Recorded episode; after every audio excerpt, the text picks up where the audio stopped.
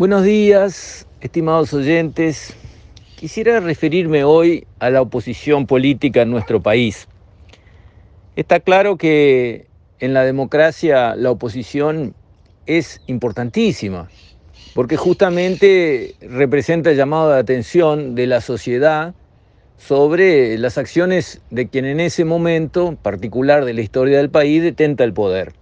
Así que está muy bueno que haya una oposición, una oposición atenta, una oposición que no tenga vergüenza ni miedo ni esté maniatada y diga las cosas, reclame, proteste y castigue. Me parece muy bien. Es sano y es bueno. Pero hay maneras y hay tiempos.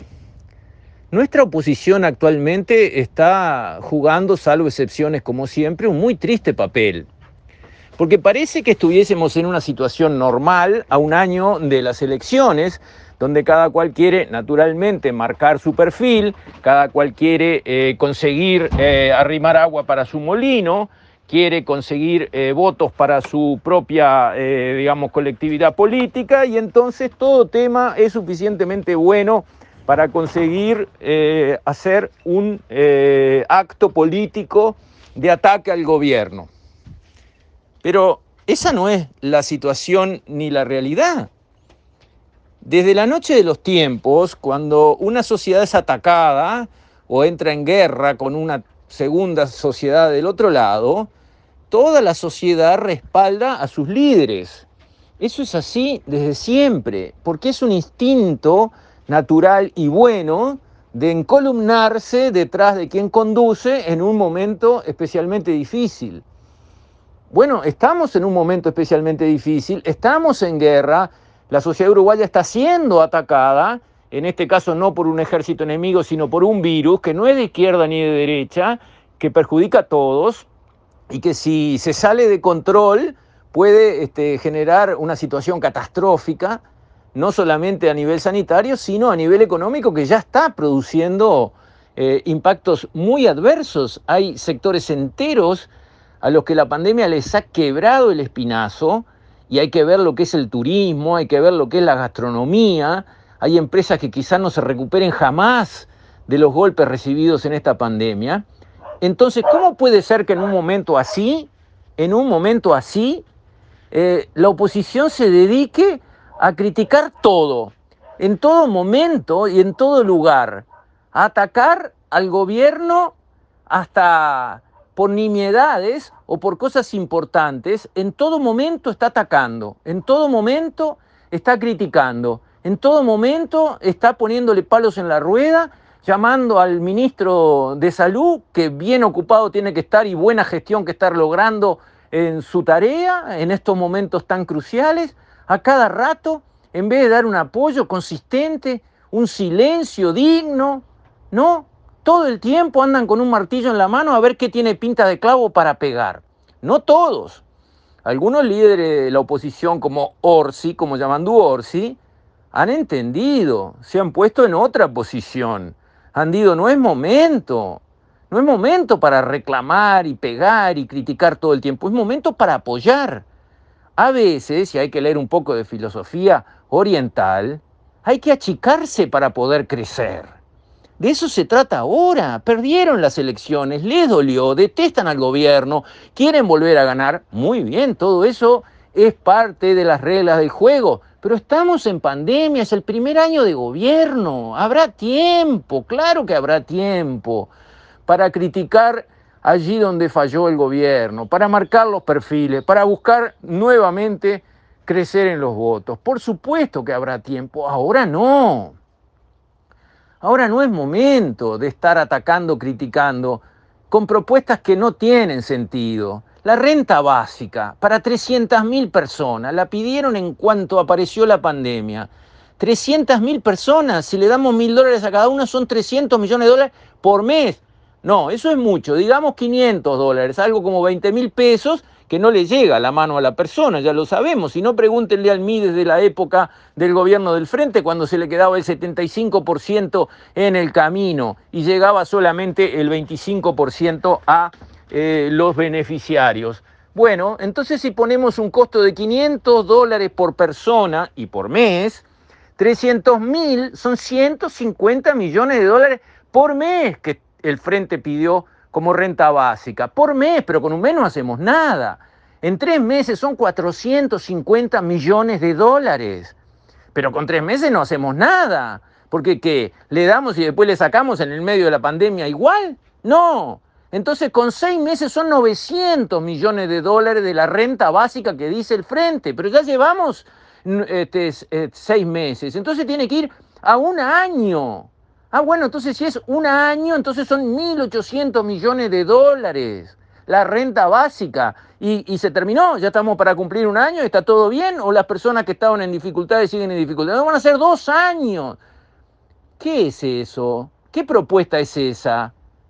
El déficit fiscal que se heredó de 5 y algo por ciento del producto estaba en dos mil y pico de millones de dólares de déficit y quieren agregar otro tanto más de déficit insostenible, de deuda que sigue creciendo, para no cambiar esencialmente, porque hoy damos una renta básica y mañana qué.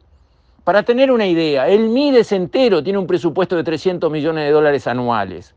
La renta básica para 300 mil, en seis meses llevaría 1.800 millones de dólares. Es absurdo, es impresentable, es implanteable, es impagable terminaríamos con la finanza del gobierno quebrada, terminaríamos en una crisis espantosa, poniendo en tela de juicio la capacidad de pagar jubilaciones. Bueno, eso es lo que se ha planteado.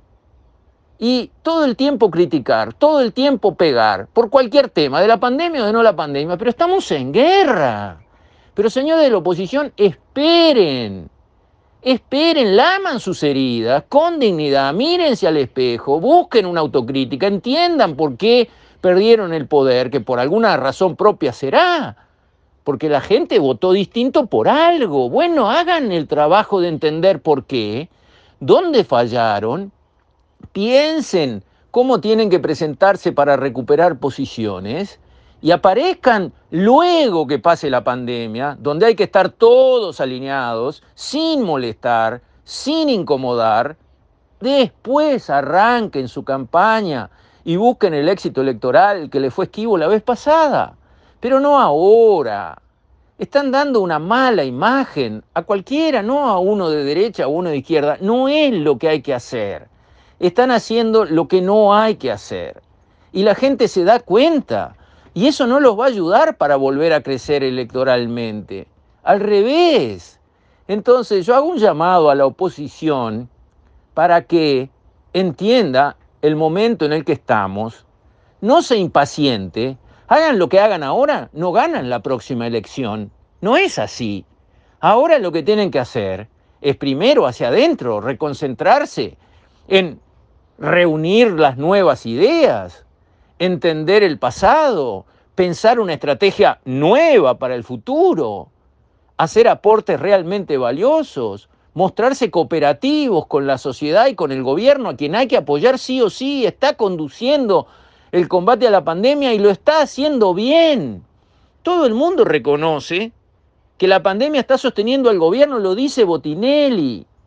La pandemia, la guerra, sostiene al gobierno. Entonces, atacar al gobierno en la pandemia es estúpido políticamente hablando. Sencillamente estúpido.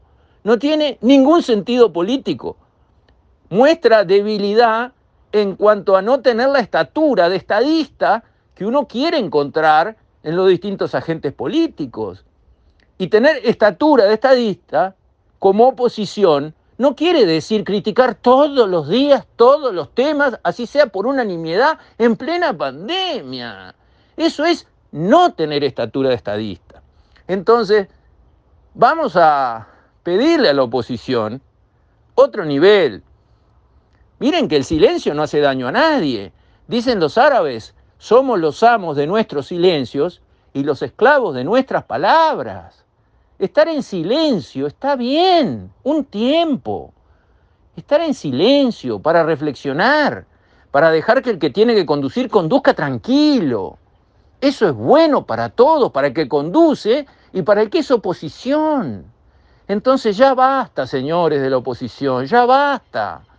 Un poco de altura, de dignidad, de inteligencia política, como han mostrado algunos dirigentes, como Orsi. Llamando Orsi, bien, pero ¿cuántos otros? Dios mío, desaforados por salir a pegar por cualquier cosa. Ya lo dijo Mieres, el Frente Amplio parece un niño con, una, con un palo que le quiere pegar a una piñata y no sabe dónde está. Para el Frente Amplio, la piñata está en el cuarto de al lado. Está completamente desalineado con lo que tiene que hacer una oposición en un momento como este, que no es un momento común de la vida política del país a un año de las elecciones. Es lo contrario de eso. Entonces, bueno, esperemos que los líderes más capaces, con más estatura de estadista dentro de la oposición, hagan un trabajo interno para decirles, compañeros, así no. Con esto, estimados oyentes, me despido. Hasta mañana, si Dios quiere.